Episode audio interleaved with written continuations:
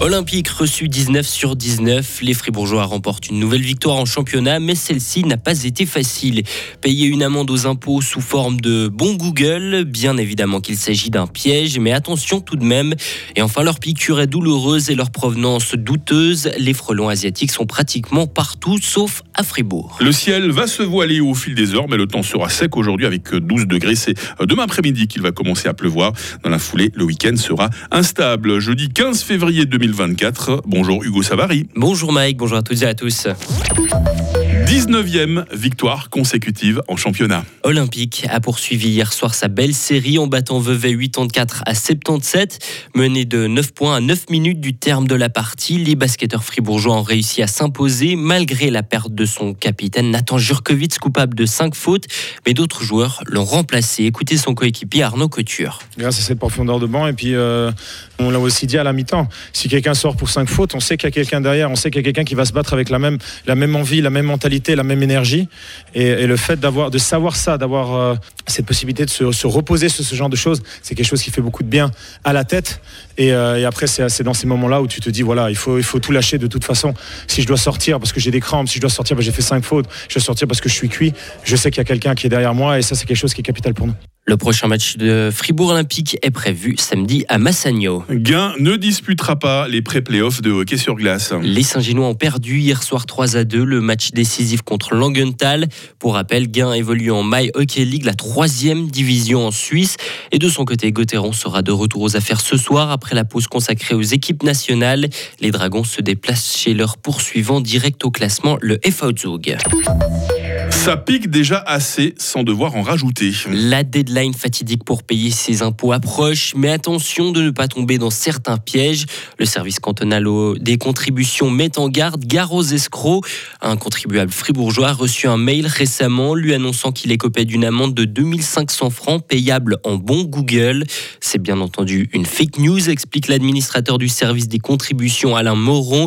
Il invite à dénoncer ce genre d'arnaque. Il y a une centrale d'annonce qui existe à la Confédération où on peut effectivement euh, dénoncer ce genre de, message. La meilleure des choses à faire concrètement, si, en tant que, que contribuable fribourgeois, vous savez pas trop quoi faire avec, bah, je pense que vous pouvez l'effacer sans autre. Et puis si vous avez vraiment un doute, vous pouvez toujours appeler l'administration fiscale et puis on, on pourra examiner ça de plus en détail. De plus, le service cantonal des contributions n'a pas pour habitude d'envoyer des mails pour ce genre d'amende. Un courrier est généralement envoyé par la poste. Une piétonne de 13 ans a été percutée par une voiture à Grange-Paco hier en fin d'après-midi. L'automobiliste ne s'est pas arrêté et a pris la fuite. La jeune fille traversait le passage piéton de la route de Mora devant le bâtiment de l'ECAB avant d'être tamponnée. Elle a été transportée à l'hôpital. Un appel à témoins a été lancé. Ne pas les voir ne veut pas dire qu'ils ne sont pas là, Hugo. Hein. Aucun nid de frelons asiatiques n'a été repéré dans le canton de Fribourg depuis l'automne 2022, lorsqu'un y avait été retrouvé à monter dans la glane. Mais ils sont partout autour de chez nous. En 2023, plus de 200 nids ont été détruits en Suisse. Vaud, Genève, Neuchâtel, presque toute la Suisse romande est concernée. Daniel Chérix est professeur honoraire de l'Université de Lausanne.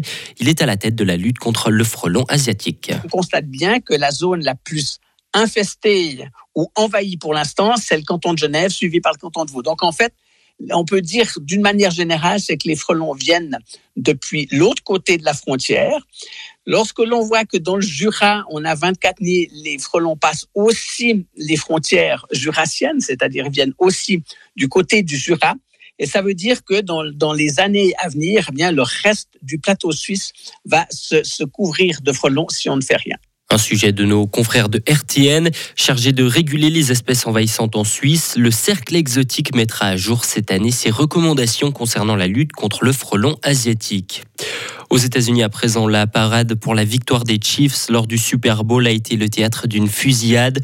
Au moins une personne a perdu la vie et 21 autres ont été blessées cette nuit dans les rues de Kansas City. Trois personnes ont été interpellées, a annoncé la police locale. De son côté, Joe Biden a de nouveau exhorté le Congrès à agir contre la violence par arme à feu aux États-Unis. Israël a promis de mener une puissante opération à Rafah. Et ce, malgré les pressions internationales afin d'éviter une offensive de grande ampleur. L'Australie, le Canada et la Nouvelle-Zélande ont par exemple signé une déclaration commune, chose rare pour mettre en garde Benjamin Netanyahou. Environ 1,5 million de Palestiniens sont réfugiés dans la zone de Rafah.